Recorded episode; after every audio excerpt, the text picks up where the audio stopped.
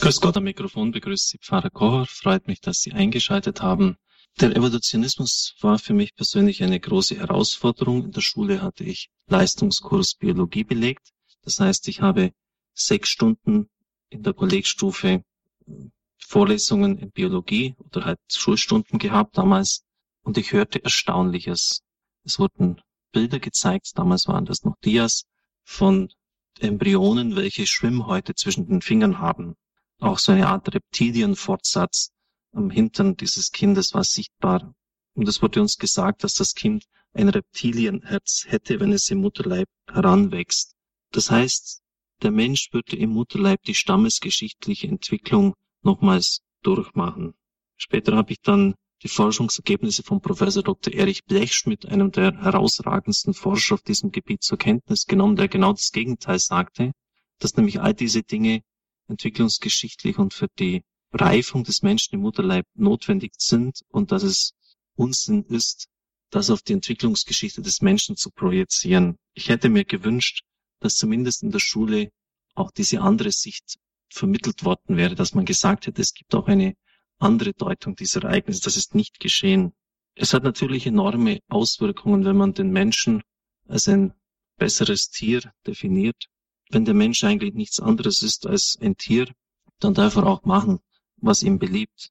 So wie ich das kürzlich auch gelesen habe von einer Frau, die unbedingt ein Kind wollte. Irgendwie ging es nicht. Dann hat sie sich künstlich befruchten lassen. Das Kind kam zur Welt. Spätestens dann doch Kinder im Mutterleib gezeugt worden. Sie hat Zwillinge bekommen und sie wollte jetzt einfach nicht ihr ganzes Leben oder einen Teil ihres Lebens vergeuden mit dem Heranziehen von Kindern, wie sie sich ausgedrückt hatten, so hat sie das Kind, die beiden Zwillinge, abgetrieben.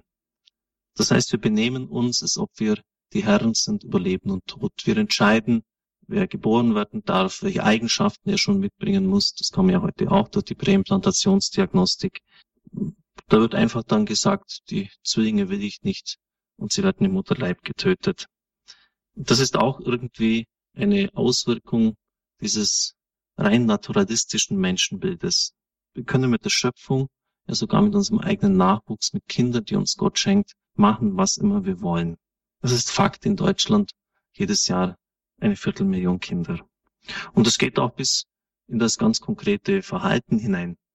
Zum Beispiel, wenn jemand Selbstbefriedigung macht, dann ist das etwas ganz Gesundes, so wird es gesagt. Es wird einfach eine gewisse Spannung abgebaut. Das heißt, es wird rein vom biologischen her gesehen. Es werden überhaupt keine moralischen Kriterien angelegt. Wie ist denn die Geschlechtlichkeit von Gott her gedacht? Ist das nicht geradezu auch die Definition der Sünde, Rückkrümmung des Menschen auf sich selbst, wie es Augustinus uns gegeben hat, die Definition der Sünde? Es gibt nur noch ein biologisches Erklären des Menschen, seines Funktionierens, aber kein moralisches Verhalten mehr. Als Charles Darwin 1859 sein Origin herausbrachte, also sein bahnbrechendes epochales Werk über die Entstehung der Arten, war es am Tag des Erscheinens schon ausverkauft. Es folgten viele weitere Ausgaben. Darwins Werk über die Entstehung der Arten hat Engels beeindruckt. Wenige Tage nachdem es erschienen war, teilte er Karl Marx seine unverhohlene Freude über dieses Werk mit. Übrigens ist der Darwin, den ich gerade lese, ganz famos. Er bezieht sich dann auf die Teleologie, griechisch telos Ziel, also die Zielgerichtetheit in der Schöpfung. Dass also die, das ganze Universum und die Schöpfung nicht irgendwie blind abläuft, sondern auf ein Ziel ausgerichtet ist. Die Teleologie war nach einer Seite noch nicht kaputt gemacht. Das ist jetzt geschehen. Dazu ist bisher noch nie ein so großartiger Versuch gemacht worden, historische Entwicklung in die Natur, in der Natur nachzuweisen und am wenigsten mit solchem Glück. Allerdings spürte selbst Engels, dass es so leicht nun auch wieder nicht geht. Er fügte hinzu, die plumpe englische Methode muss man natürlich in den Kauf nehmen. Auf der einen Seite also eine große Freude, weil er den weltanschaulichen Aspekt dieser Schrift ganz klar erkannt hat. Auf der anderen Seite ein gewisses Unbehagen, plumpe englische Methode. Das heißt, selbst Engels hat erkannt, dass es so leicht nun auch wieder nicht geht. Sie spüren, dass ein großes weltanschauliches Interesse also mit hineinspielt in diese Auseinandersetzung. Engels hat das mit Marx dann begeistert aufgenommen, weil es natürlich ihrer atheistischen Weltsicht sehr entgegenkam. Das hat ihnen sozusagen noch gefehlt. Jetzt gibt es nicht nur eine Entwicklung der Gesellschaft, der Klassen, sondern auch im Naturgeschehen. Und alles erklärt ohne Gott. Ein enormes weltanschauliches Interesse spielt hier mit. Als ich die Schriften von manchen Vertretern des Evolutionismus gelesen habe, entdeckte ich immer mehr, dass das das Eigentliche ist, was diese Leute treibt.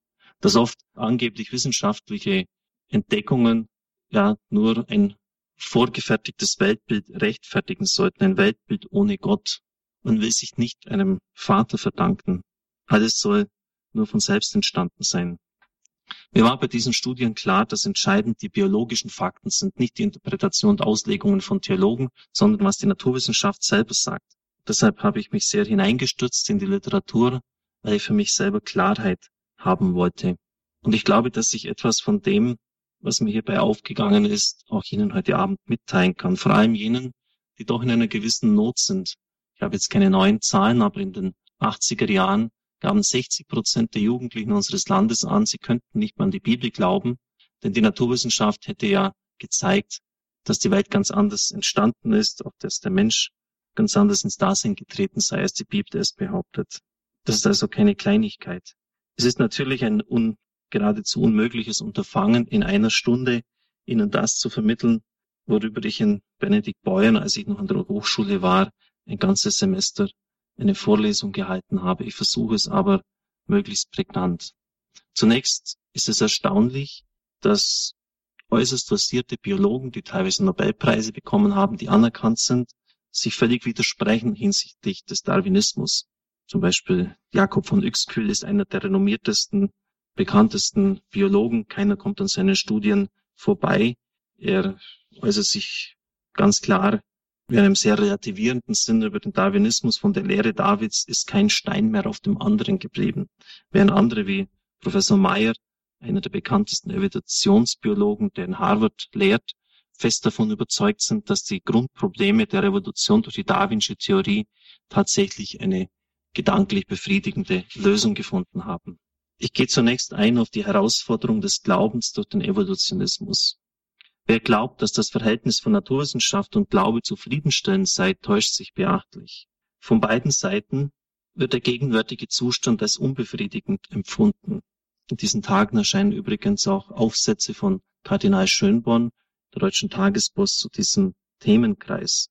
Der faule Friede einer Koexistenz, hat der Kardinal in einem früheren Aufsatz in den 80er Jahren geschrieben, ist eigentlich nichts anderes als die Unterwerfung des Glaubens unter die Tyrannei des Nihilismus. Nihilismus heißt Nichtigkeit allen Daseins, Werte und verpflichtende Normen gibt es nicht. Ein neu einsetzendes Reflektieren ist deshalb nicht ein Wiederanbrechen eines überflüssigen Gezänks. Schönborn hat damals einen Aufsatz so getitelt, vom Burgfrieden zum konstruktiven Konflikt. Also müssen wir den Konflikt eingehen. Das evolutionistische und das christliche Bild vom Menschen schließen sich gegenseitig aus. Eine Koexistenz scheint nur dann erreichbar zu sein, wenn jede Seite Elemente aufgibt, die das eigene Selbstverständnis fundamental berühren. Wenn Biologen sozusagen freihändig versuchen, eine mehr oder weniger philosophische Deutung ihrer Forschungsintention oder Ergebnisse zu entwerfen, weil klare philosophische Begriffe bei ihnen nicht präsent sind, dann zeigt dies drastisch, wie beachtlich groß die Versäumnisse seitens der Theologie und der Philosophie sind. Religionslehrer können ein Lied davon singen, wie ihre Schüler, wenn von Gott und Schöpfung die Rede ist, so Spähmann, erkennen lassen, dass sie über das Zustandekommen des Menschen inzwischen so Bescheid wissen, dass dieses Wissen zugleich auch die Wahrheit darüber enthält, was der Mensch ist. Die Schwäche der bisherigen Gespräche zwischen Theologie und Naturwissenschaft liegt seines Erachtens darin, dass die Theologie von sich aus Ereignisse, Ergebnisse anderer Wissenschaft nur zur Kenntnis nehmen kann und davon ausgehen muss, dass sie lege artis, das heißt entsprechend ja den wirklich wissenschaftlichen Gegebenheiten gewonnen worden sind. Man muss deshalb genau unterscheiden in wissenschaftlichen Darlegungen zwischen Forschungsergebnissen und weltanschaulichen Extrapolationen, also Deutungen. Das letztere reichhaltig vorhanden sind, möchte ich auch aufzeigen. Ein heutiger Evolutionismus zeichnet sich im Vergleich zu früheren Vorlagen durch verfeinerte Ausarbeitung aus. Er ist keineswegs von vornherein auf eine Konfrontation mit Glaubensvorstellungen aus und er sucht das nicht von sich aus. Aus seiner Sicht hat er das gar nicht mehr nötig. Er kann es sich leisten, sozusagen ein Angebot zur Güte zu machen. Spemann bringt einen anschaulichen Vergleich dafür mit den Regentänzen der Hopi-Indianer. Diese bewirken zwar keinen Regen, haben aber dennoch eine Funktion für den Stammeszusammenhalt. Die Rechtfertigung ihrer Tänze wird also auf rein soziologischer Basis geschehen. Ähnlich ist es mit der Gottesvorstellung. Sie hat zwar keinen Anhalt an der Wirklichkeit und könnte deshalb entfernt werden, aber funktional sind auch bestimmte Vorteile mit ihr verbunden. Das sind die Ergebnisse auch der wissenschaftlichen Studien. Es ist vorteilhaft, an Gott zu glauben, man fühlt sich besser dabei. So der bekannte Verhaltensforscher Wolfgang Wickler. Er glaubt auch an Gott, an Gott, denn er will sich ja schließlich wohlfühlen. Allerdings verträgt diese Art der Begründung die Öffentlichkeit nicht. Hopi-Indianer hören nämlich auf, Regentänze zu machen, wenn sie erfahren, dass sie dadurch zwar etwas anderes, aber nicht Regen machen. Und genauso ist es in Bezug auf Gott. Nicht zu übersehen ist die Gruppe jener, die keineswegs Kulanz an den Tag legen, sondern mit beachtlichen ideologischen Vorgaben jeden Gottes- und Schöpfungsglauben ablehnen. Einer der berühmtesten Selbstorganisationsvertreter ist Fox, der in Miami im Institut für molekulare und zellulare Evolution arbeitet. 1983 sprach er in Mainz über die Selbstsequenzierung der Aminosäuren. Am Schluss seines Referates zeigt er offen seine Verärgerung über eine Veröffentlichung, die etliche Zitate aus der Bibel enthält. Der Schöpfungsglaube ist für ihn ein Unkraut, das ausgejätet werden muss.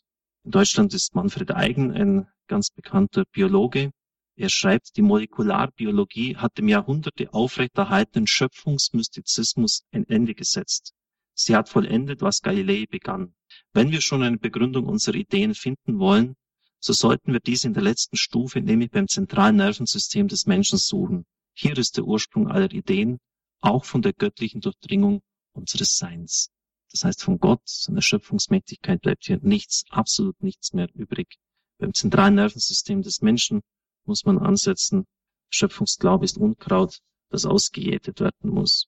Auch bei Heuma von Dietfurt, der bei uns äh, in den 80er und 90er Jahren sehr bekannt war, ist das ähnlich. Sein Angebot an die Kirchen, so hat Löw, der leider viel zu früh gestorben ist, formuliert, ist in Wirklichkeit nichts anderes als Floskeln eines sonst soliden Materialisten, mit denen er die Frommen überreden will, die mit dem materialistischen Weltbild noch Schwierigkeiten haben. Anfang der 70er Jahre ist Monod Zufall und Notwendigkeit erschienen. Es war eines der meistgelesenen Bücher nach dem Krieg in seiner Sparte das meistgelesene. Der Literaturnobelpreisträger Mauriac ist auf dieses Buch eingegangen und hat formuliert, was dieser Professor, gemeint ist Monod, sagt, ist noch viel unglaublicher als das, was wir arme Christen glauben. Also man muss einen beachtlichen Glauben mit reinbringen. Nicht selten bekommt man bei den Büchern, bei den Aufsätzen dieser Leute den Eindruck, dass eine atheistische Vorentscheidung getroffen wird, die dann wissenschaftlich orchestriert wird.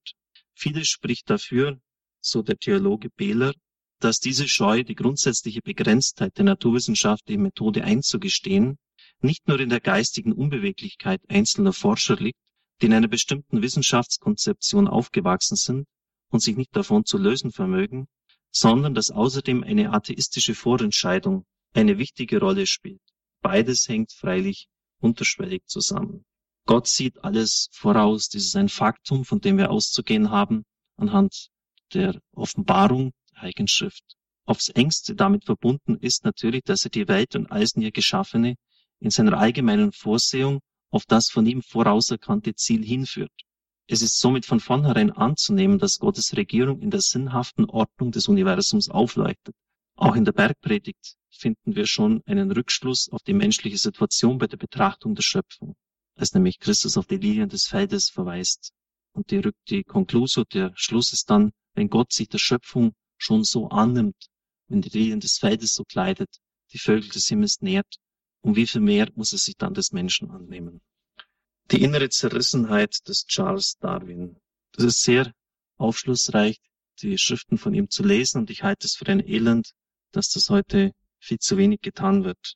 Darwins Briefe sowie seine Autobiografie lassen seine innere Zerrissenheit erkennen. So meint er einerseits, dass das alte Argument vom Plan in der Natur, das ihm früher so schlüssig erschien, versagt. Das Gesetz der natürlichen Auslese sei entdeckt worden. Alles in der Natur ist das Ergebnis feststehender Gesetze. Aber unmittelbar darauf fragt er sich selber, Wie kann die ganz allgemein als wohltuend empfundene Anordnung der Welt erklärt werden? Für die Existenz Gottes spricht es als Zitat aus seinen Schriften die Unmöglichkeit einzusehen, dass dieses ungeheure und wunderbare Weltall, das den Menschen umfasst, das Resultat blinden Zufalls oder der Notwendigkeit sei. Denke ich darüber nach, dann fühle ich mich gezwungen, mich nach einer ersten Ursache umzusehen, die im Besitz eines dem des Menschen in gewissem Grad analogen Intellekts ist, und ich verdiene ein Theist genannt zu werden, also ein Gottgläubiger. Diese Forderung wurde bei ihm, Zitat, sehr allmählich und mit vielen Schwankungen schwächer. Doch der Zweifel an der rein natürlichen Erklärbarkeit des Naturgeschehens blieb. Die innere Unsicherheit, ja die Verwirrung wird in einem Brief an Asam Gray deutlich. Gray war einer der bekanntesten Biologen Nordamerikas, ein herausragender Forscher. Nun zur theologischen Seite der Frage. Dies ist mir immer peinlich, schreibt Darwin an Gray. Ich bin verunsichert. Ich hatte nicht die Absicht, atheistisch zu schreiben. Andererseits kann ich mich keineswegs damit abfinden, dass dieses wunderbare Universum und insbesondere die Natur des Menschen zu betrachten und zu folgern, dass das alles nur das Ergebnis roher Kräfte sei. Ich bin geneigt, alles als das Resultat vorbestimmter Gesetze aufzufassen, wobei die Einzelheiten, ob gut oder schlecht, dem Wirken dessen überlassen bleiben, was wir Zufall nennen könnten. Nicht, dass mich diese Einsicht im Mindesten befriedigte. Ich fühle zutiefst, dass das ganze Problem für den Intellekt des Menschen zu hoch ist. Ganz gewiss stimme ich mit Ihnen überein, dass meine Anschauungen keineswegs notwendigerweise atheistisch sind. Doch je mehr ich darüber nachdenke, desto größer wird meine Verwirrung, wie ich wahrscheinlich mit diesem Brief schon bewiesen habe. Die gleiche Zerrissenheit findet sich in einem anderen Brief an einen holländischen Studenten. Doch ich möchte sagen, dass die Unmöglichkeit, sich vorzustellen, dieses großartige und wunderbare Universum sei uns bewussten Wesen durch Zufall entstanden, mir das Hauptargument für die Existenz Gottes zu sein scheint. Er fügt aber gleich hinzu, ob aber dies ein Argument von wirklichem Wert ist, habe ich nie zu entscheiden vermocht.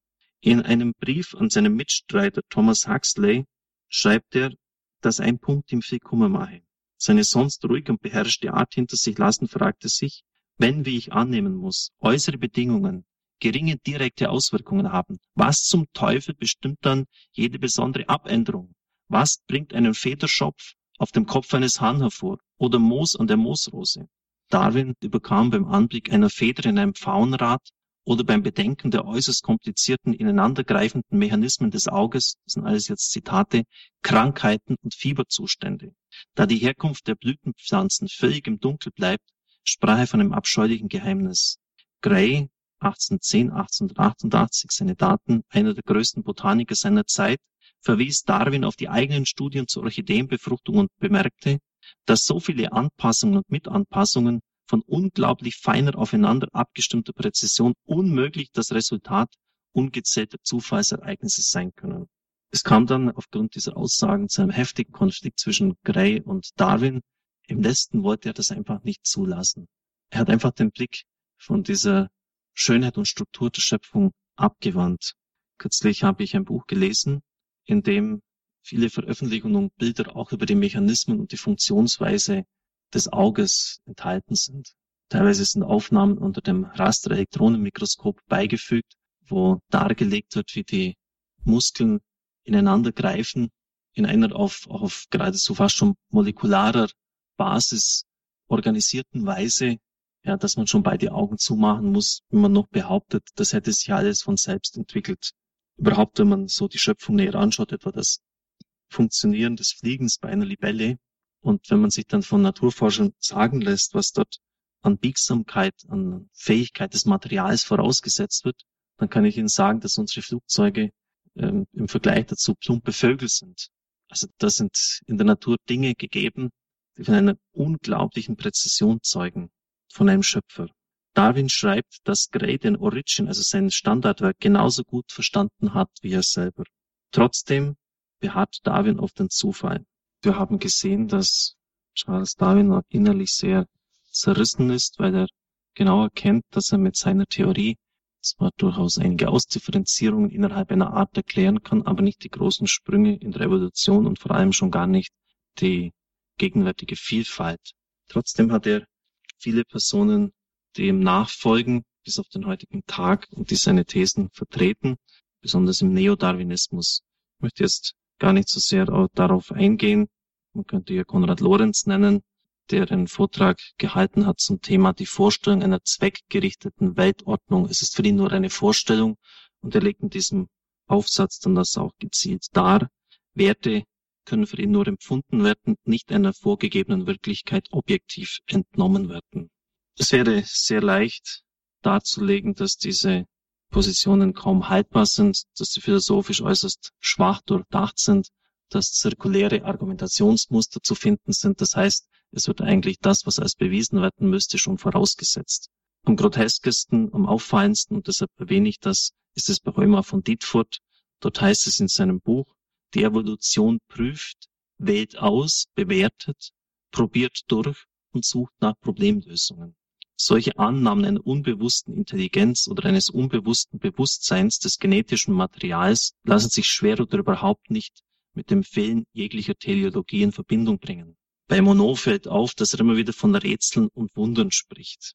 Kardinal Ratzinger hat dann auch deutlich gegen ihn Stellung genommen. Ich gehe ein auf den Ansatz von Adolf Portmann, einem der bekanntesten Biologen seiner Zeit, zur Selbstdarstellung alles Lebendigen. Wesentlich geht es hier um das Thema der Schönheit.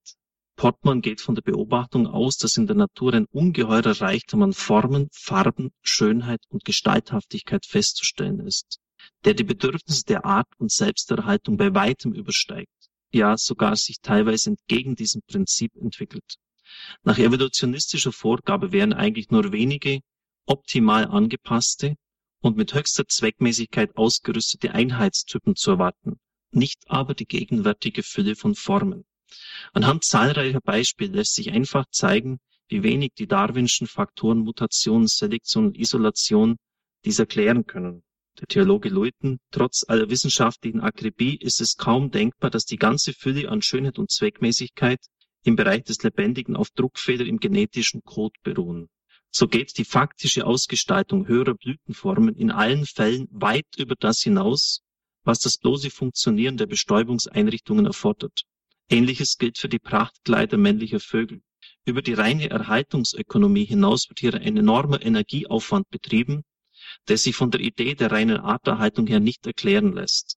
Ich habe mal gelesen, dass bei einzelnen Vögeln bis zu 70 Prozent der Energie in die Prachtfedern hineingeht.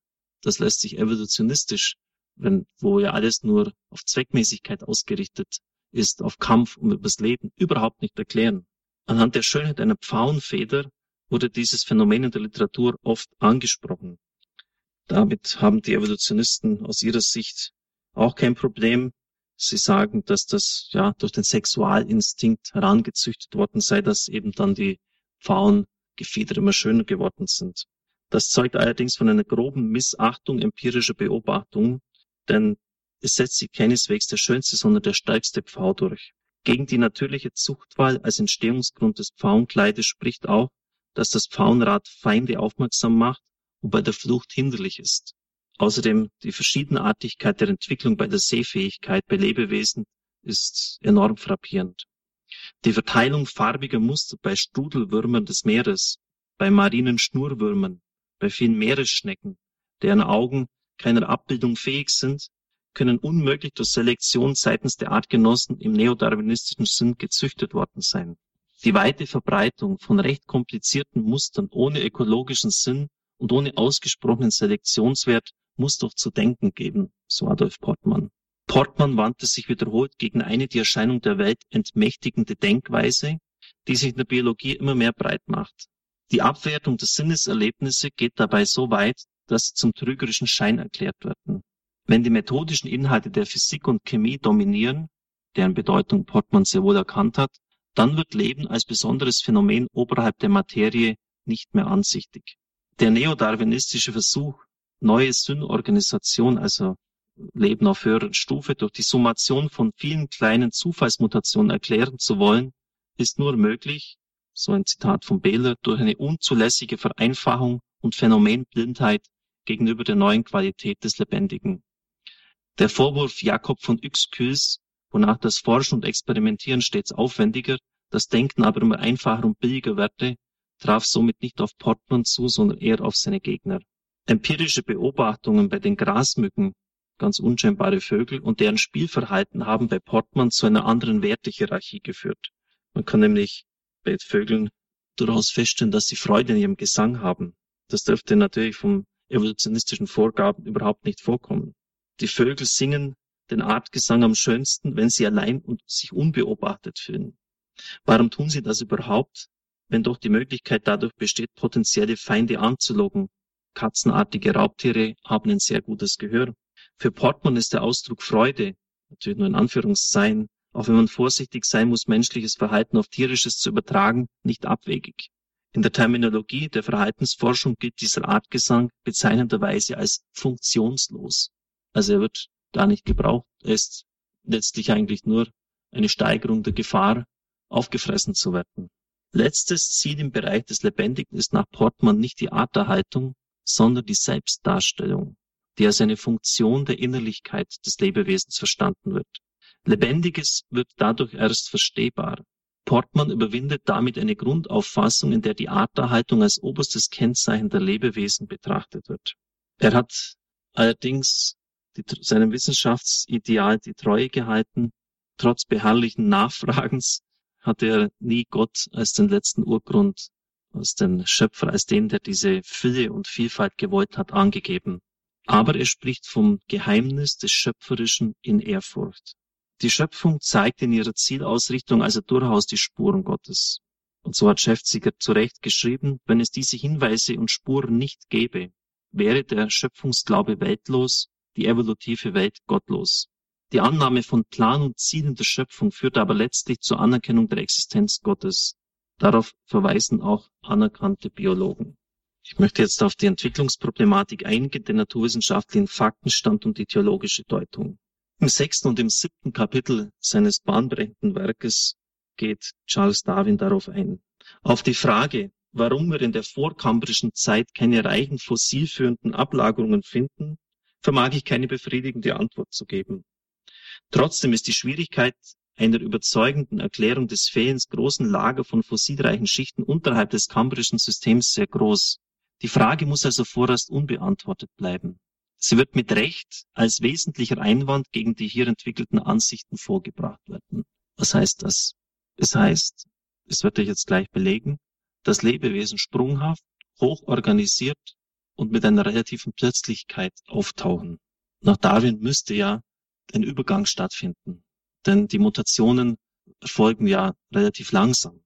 Die Dürftigkeit der geologischen Urkunden hatte Darwin, wie er selbst bekennt, in diesem Ausmaß bei weitem nicht erwartet. Es überraschte ihn, dass die unendlich zahlreichen Übergänge zwischen allen aufeinanderfolgenden Arten nicht gefunden werden konnten. Die Schwierigkeiten würden aber nach Darwin völlig verschwinden, wenn man bedenke, wie wenig von den Fossilresten noch vorhanden und erforscht worden sei. Er verwendet ein Bild. Von dem stammesgeschichtlichen Band der Entwicklung der Lebeweisen sei nur noch der letzte und auch dieser nur bruchstückhaft vorhanden.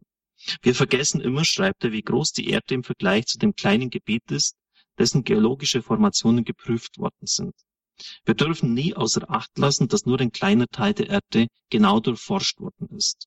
Beachtet werden muss, dass der Ausgangspunkt für Darwins Theorie jener war, wenn wirklich zahlreiche zur selben Gattung oder Familie gehörige Arten mit einem Mal ins Leben getreten wären, so müsste das meiner Theorie der Entwicklung durch natürliche Zuchtwahl gefährlich sein.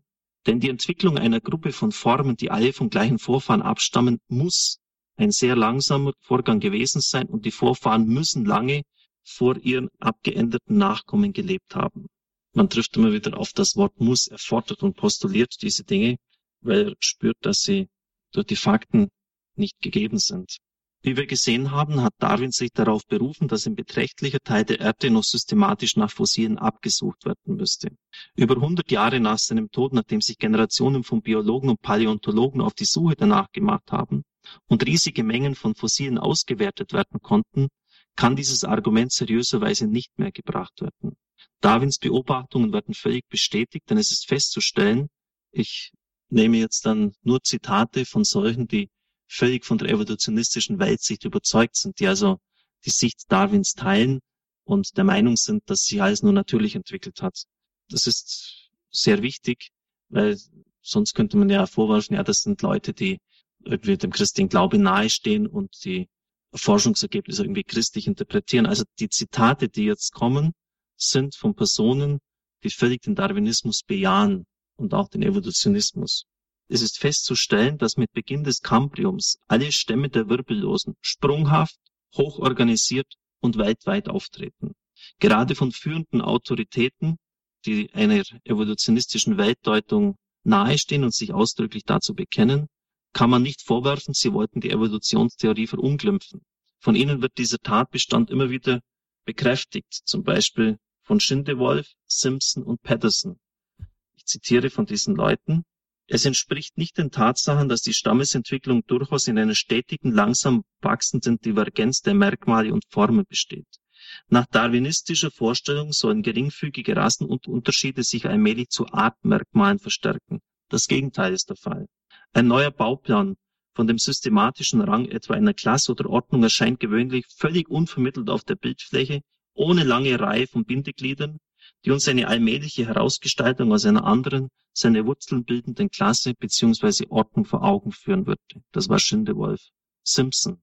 Das Versagen der Paläontologie, solche Beweise zu erbringen, wurde so stark empfunden, dass einige desillusionierte Naturforscher sogar verkündeten, die These der organischen Evolution oder der allgemein organischen Kontinuität der Abstimmung sei falsch.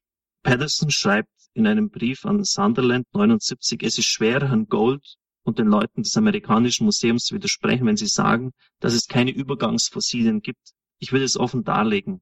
Es gibt nicht ein einziges Fossil, für das man ein stichhaltiges Abstammungsargument vorlegen könnte. Oskar Kuhn, der sich jahrzehntelang mit paläontologischen Forschungen beschäftigt hat, fasst diese so zusammen. Mit der Feststellung, dass die Typen und Subtypen unvermittelt auftreten, ist die klassische Abstammungslehre, deren Sinngebung ja gerade darin lag, dass sie kleinste Schritte, die keiner eigentlichen Erklärung zu bedürfen schienen, zu großen Wirkungen addierte, widerlegt. Wir müssen diese Feststellung hier einmal mit größtem Nachdruck treffen, nachdem vielfach immer noch so getan wird, als wäre das Beweismaterial für die Umbildung der Tier- und Pflanzenwelt in bester Ordnung und bedürfe keinerlei Argumente mehr. Die ersten Schildkröten, die ersten Flugsaurier, die ersten Fledermäuse treten jeweils fix und fertig auf. Der sprunghafte, unvermittelte und fertige weltweite auftretende Baupläne ist Tatsache, an der nicht mehr gerüttelt werden kann. Zitat Ende.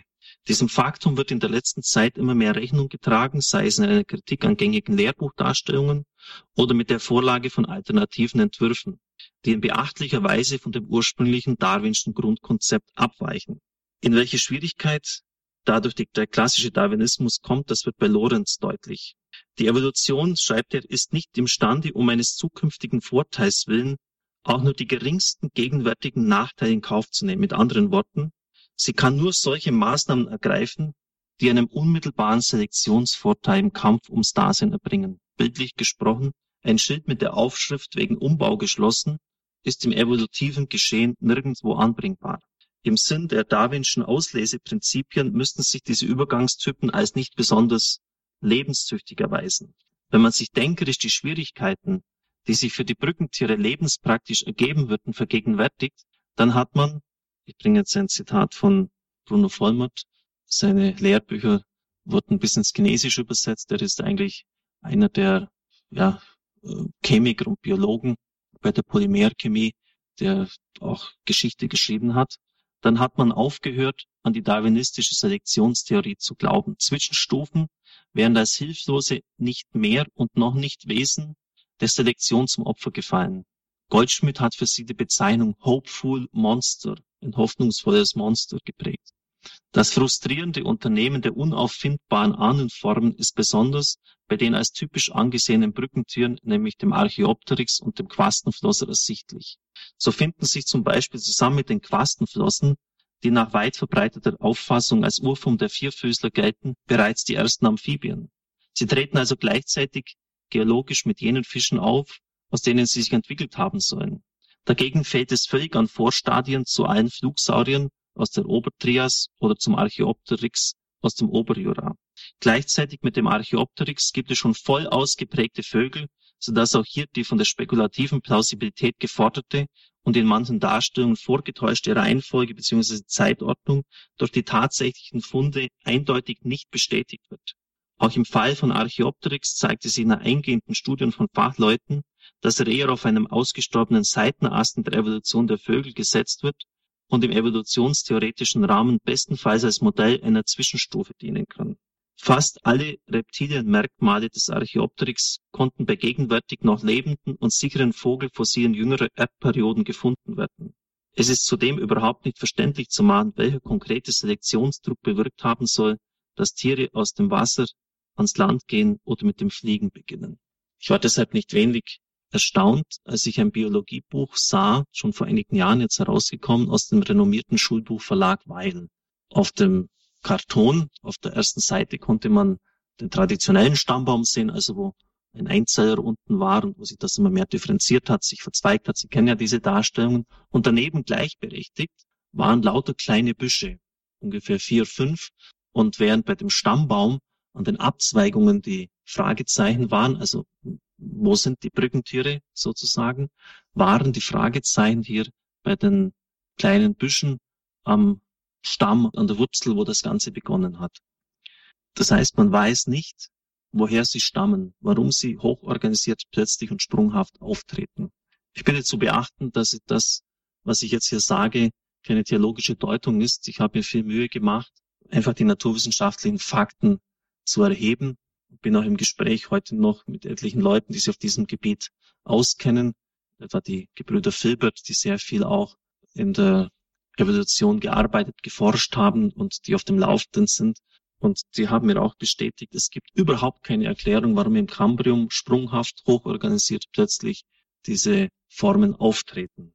Ich möchte das aufgrund des Drucks der Daten, heißt es dann in diesem Schulbuchverlag, führt die Entwicklung in der Paläontologie damit zu einer früher von Evolutionstheoretikern heftig angegriffenen Position der Schöpfungstheoretiker, die immer schon behauptet haben, es gibt keine Zwischenglieder.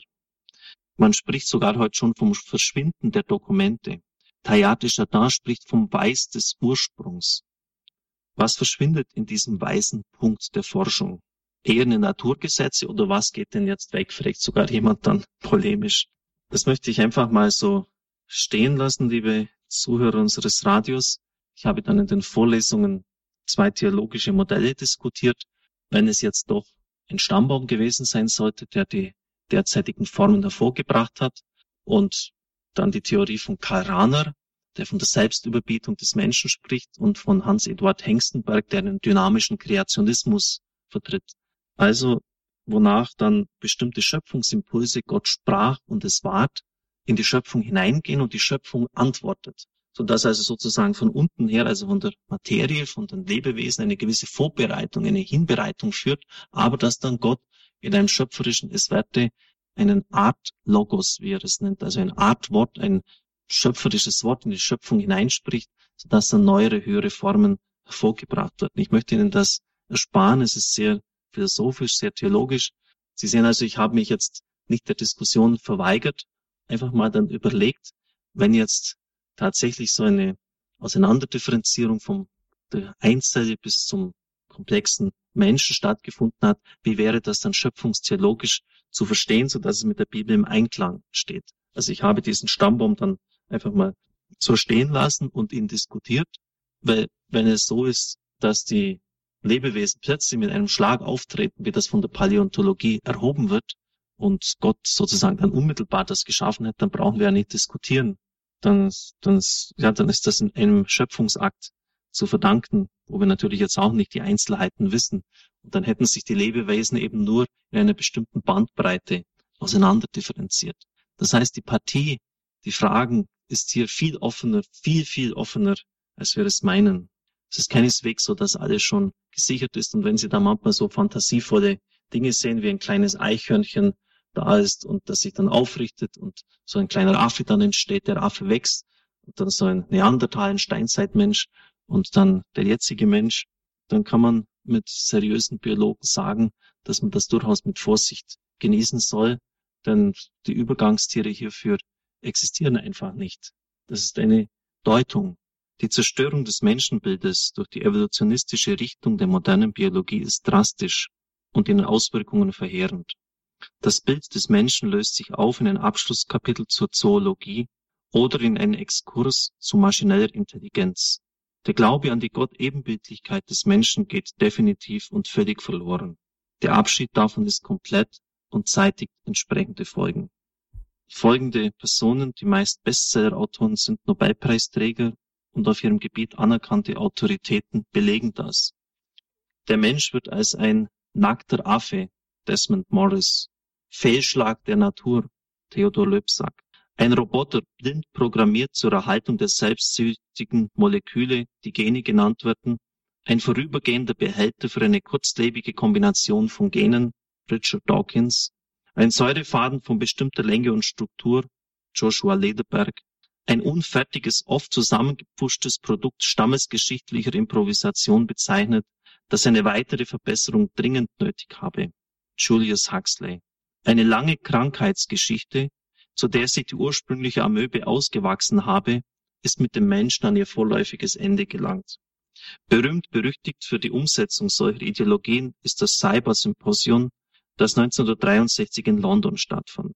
Auf ihm hatte sich die Elite der angelsächsischen Biologen ein Stelldich eingegeben. Sie legten ihre Vorstellungen über künftige Forschungseinrichtungen und Genmanipulationen dar.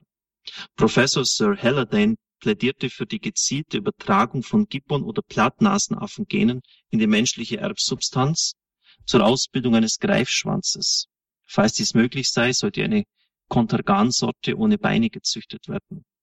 Durch die Kombination der beiden Züchtungen hätte man endlich den idealen Astronauten, da wegen des begrenzten Raumes in Weltraumkapseln ein Greifschwanz nützlicher sei als zwei Beine. Durch gezielte Kreuzungen zwischen Menschen und Gorillas ließe sich der ideale Arbeiter für Bergwerke herstellen. Auch an einen Bediener für ein Ein-Mann-Torpedo wurde gedacht. Halliday trat für die Freigabe von Experimenten an Kindern ein. Crick, einer der bekanntesten Forscher mit Watson, hat er ja die Doppelhelix der DNS äh, herausgefunden, stellte die Frage, ob der Mensch überhaupt ein Recht darauf hätte, Kinder zu haben. Er plädierte für die Beimengung von Chemikalien und Speisesalz, die eine Fortpflanzung verhinderten sollten. Das Gegenmittel, das er mit der fruchtbar mache, sollte nur den Eltern weitergegeben, die als Erbträger erwünscht seien. Geschlechtliche Fortpflanzung sollte überhaupt nur noch für Experimente zugelassen werden. Professor Lederberg sprach sich offen für die Züchtung von Menschen mit einem größeren Gehirn aus. Ja, ich habe das einfach mal so vorgelesen. Was hier geplant wird, kommt einer zweiten Genesis gleich. Man muss sich vor Augen halten, dass durch die Gentechnologie der letzten Jahre ein völlig neues Stadium erreicht wurde, das alles bisherige weit in den Schatten stellt. Denn es geht hier um den völligen Umbau bisheriger Arten. Dies könnte eine völlige Umplanung der Biosphäre zur Folge haben. In bisher nie gekannter Weise wird der Mensch zum Homo faber.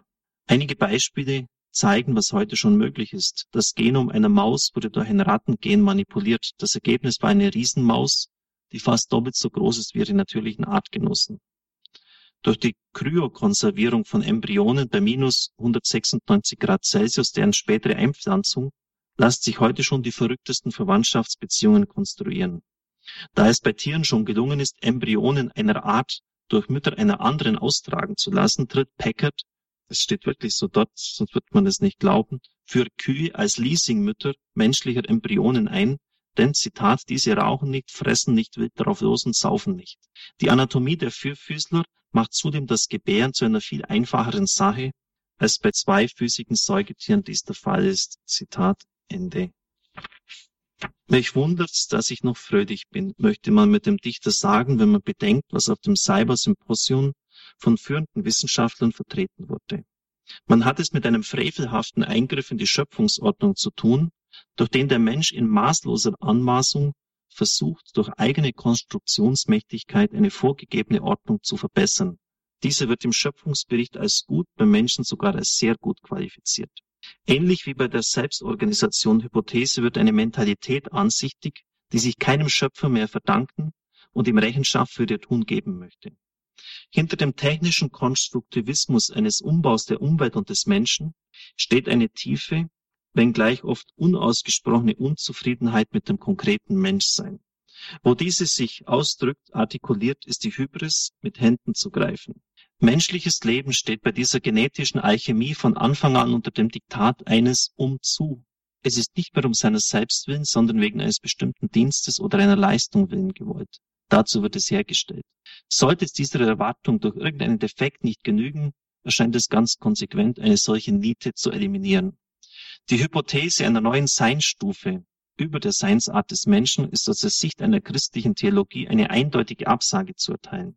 So schreibt Kardinal Schäfzig, der vom Christusereignis abgeleitete Zustand wird zwar noch eine gewisse Intensivierung oder Expansion des menschlichen Seinszustandes zulassen, aber nicht etwa ein Entstehen einer neuen Art über den Menschen.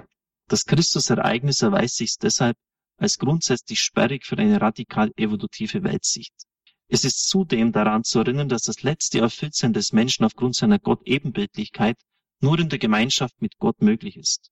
Was in der Theologie Paradies genannt wird, verstanden als ungetrübte Gemeinschaft des Menschen mit Gott, ist nicht mit einer Superwohlstandsgesellschaft zu identifizieren, in welcher der biogenetische Zukunftsmensch lebt.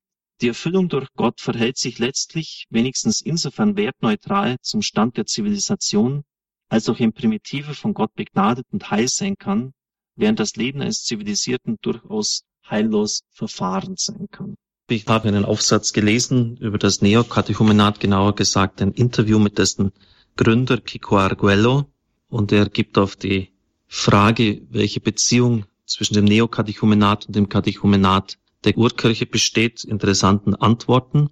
Es heißt dort unter anderem, die Kirchenväter sagen, dass ein Christ sich nicht durch die Demut, den Gehorsam oder sogar die Heiligkeit auszeichne, sondern durch die Unterscheidungsgabe, Discretio lateinisch, ohne durch die es weder Demut noch Gehorsam noch Heiligkeit gibt. Doch was gilt es zu unterscheiden?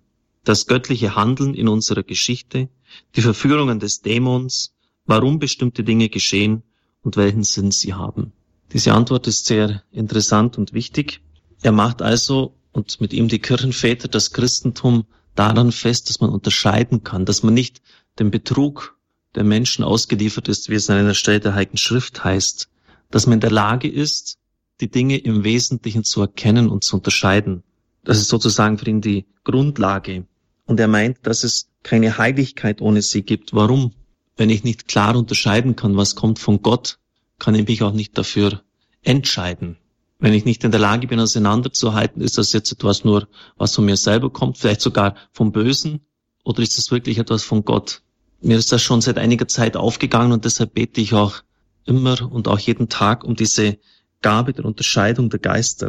Sie ist wirklich eine fundamentale Tugend. Ich würde sie mit der Demut in einem Atemzug nennen, denn die Demut ist auch die Grundlage. Humilitas im Lateinischen, da ist das Wort Humus drin. Der Demütige ist jener, der Humus unter den Füßen hat, der also nicht abhebt, der am Boden bleibt, der um seine Grenzen, seine Schwächen weiß.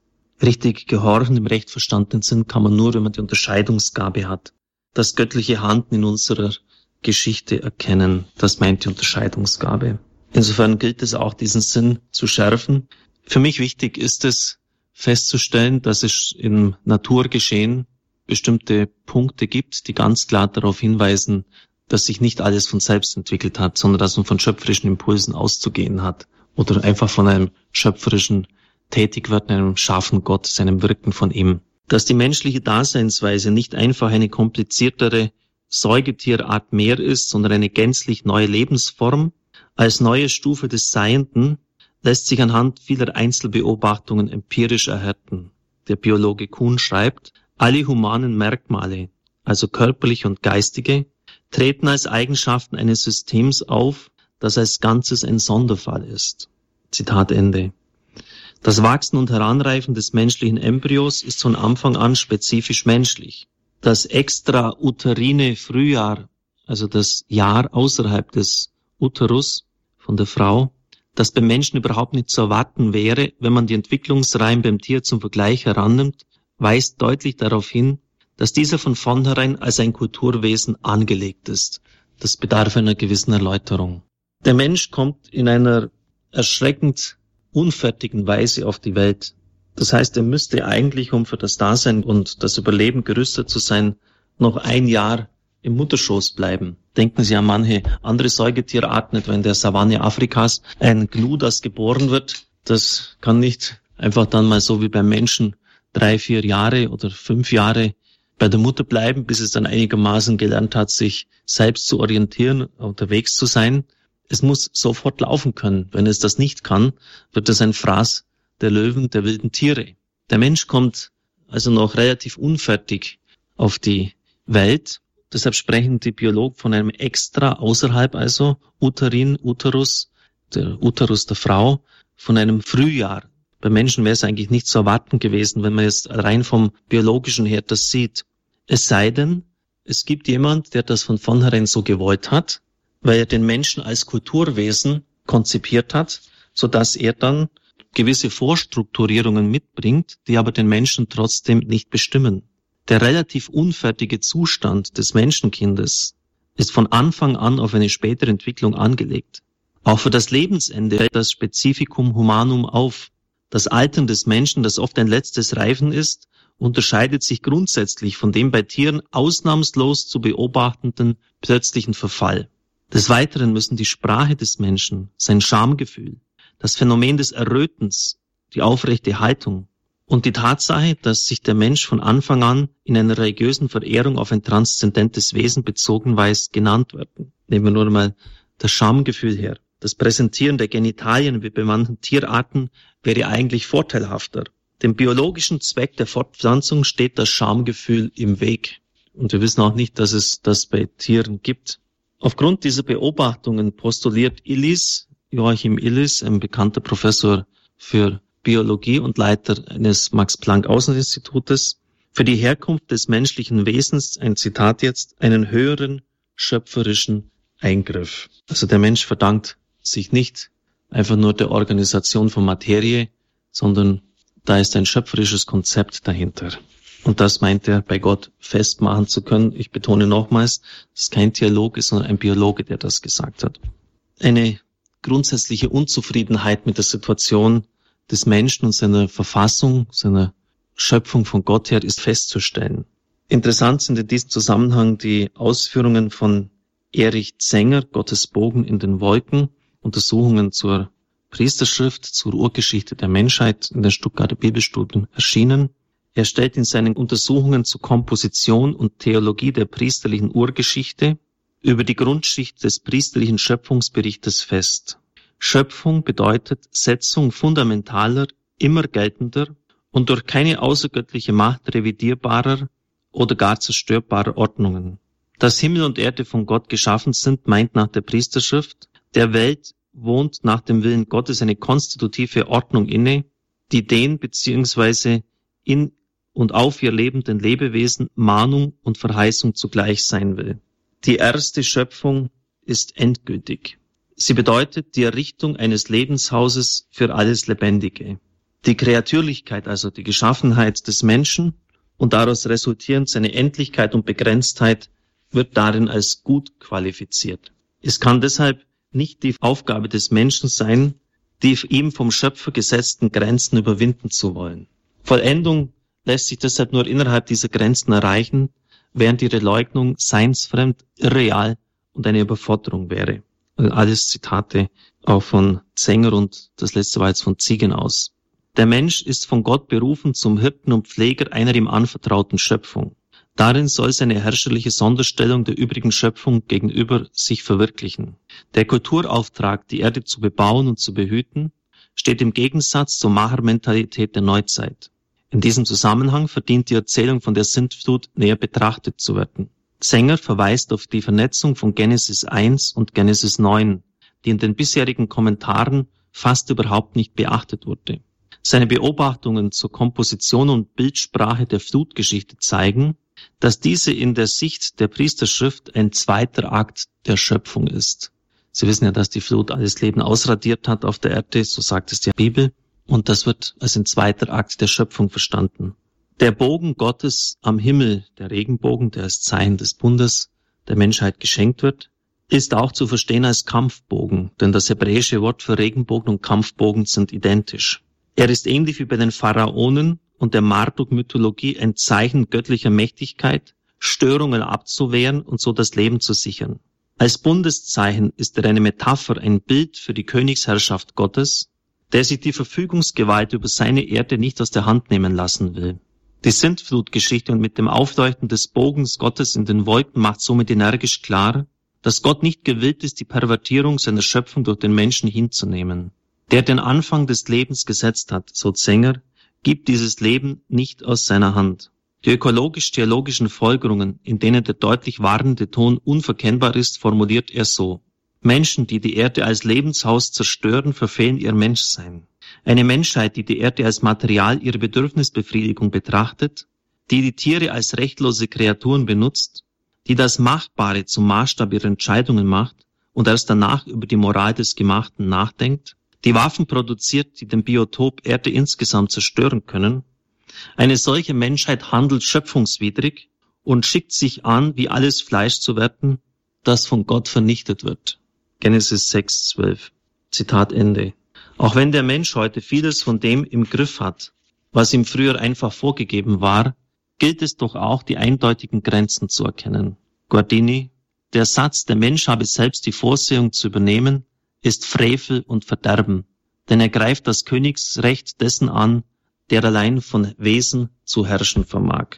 Damit kann ich diesen Abschnitt auch beenden über die Vorsehung und die Evolution, die Entwicklung, gerade die jetzigen Erkenntnisse der Molekularbiologie, überhaupt der Biologie, zeigen sehr deutlich, dass es einen schöpferischen Plan gibt und dass es völlig absurd ist anzunehmen, dass sich Materie nur von sich selber her organisieren kann.